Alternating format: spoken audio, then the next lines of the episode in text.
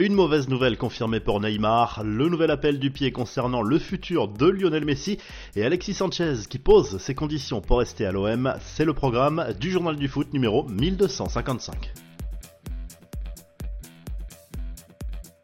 Pas de miracle pour Neymar, le Brésilien sera bel et bien forfait lors du choc contre le Bayern Munich mercredi prochain en huitième de finale retour de la Ligue des Champions. Christophe Galtier a confirmé en conférence de presse que cette absence allait provoquer un changement tactique tout en reconnaissant que la présence d'un milieu de terrain supplémentaire pouvait permettre d'avoir un bloc plus compact et gagner plus de duels.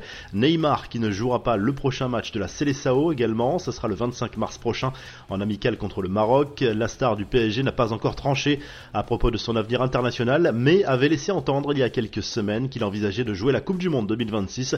Ramon Menezes, le sélectionneur par intérim du Brésil, a convoqué un groupe très rajeuni. Seuls 11 joueurs présents lors du mondial au Qatar ont été appelés. Casemiro, Marquinhos, Paqueta et Vinicius sont bien là, mais pas Thiago Silva et Alisson.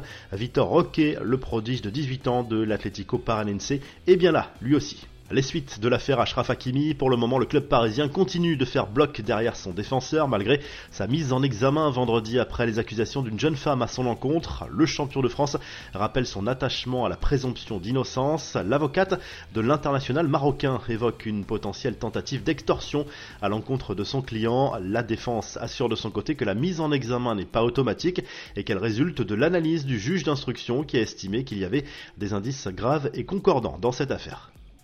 Les infos en bref, le nouvel appel du pied de la MLS pour Lionel Messi, cette fois c'est le patron de la Ligue nord-américaine qui s'y met. Ton Gordon estime qu'il faudrait sans doute un accord créatif pour attirer l'Argentin, une sorte de contrat à la Beckham. L'arrivée du milieu anglais avait forcé la MLS à créer un statut spécial pour permettre la signature d'un joueur dont le salaire n'est pas intégré au salary cap de la franchise. Dans son contrat, Beckham avait également réclamé une clause lui permettant de créer une nouvelle franchise de Major League Soccer. Alexis Sanchez laisse planer le doute sur son avenir, très marqué par l'élimination à l'OM en Coupe de France. L'attaquant chilien n'exclut pas de rester, mais veut pouvoir se battre pour gagner des titres. Traduisez, il faudra des garanties en matière de recrutement et une qualification pour la prochaine Ligue des Champions. Un départ en vue à Liverpool, selon Sky Sports Allemagne. Roberto Firmino a confirmé son envie de départ des Reds en fin de saison. L'attaquant brésilien, qui porte le maillot de Liverpool depuis 2015, sera en fin de contrat en juin prochain. Les infos en bref, la première liste de Lionel Scaloni depuis le sacre mondial au Qatar.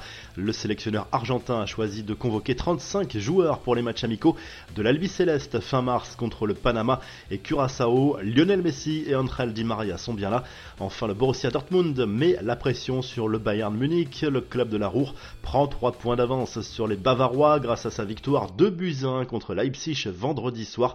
Le Bayern joue ce samedi à Stuttgart. Christopher Nkunku s'est blessé lors de cette rencontre. La revue de presse, le journal L'équipe se penche sur le match entre le PSG et le FC Nantes ce samedi au Parc des Princes en Ligue 1.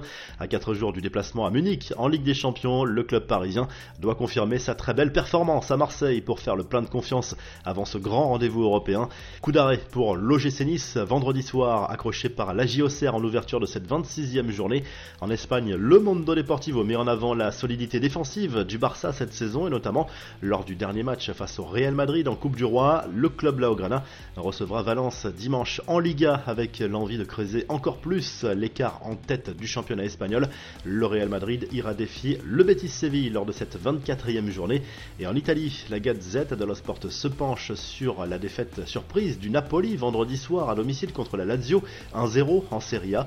Les Napolitains restent largement en tête, mais la Lazio réalise une très belle opération en prenant provisoirement la deuxième place du championnat italien. Si le journal du foot vous a plu, n'oubliez pas de et de vous abonner et on se retrouve très rapidement pour un nouveau journal du foot.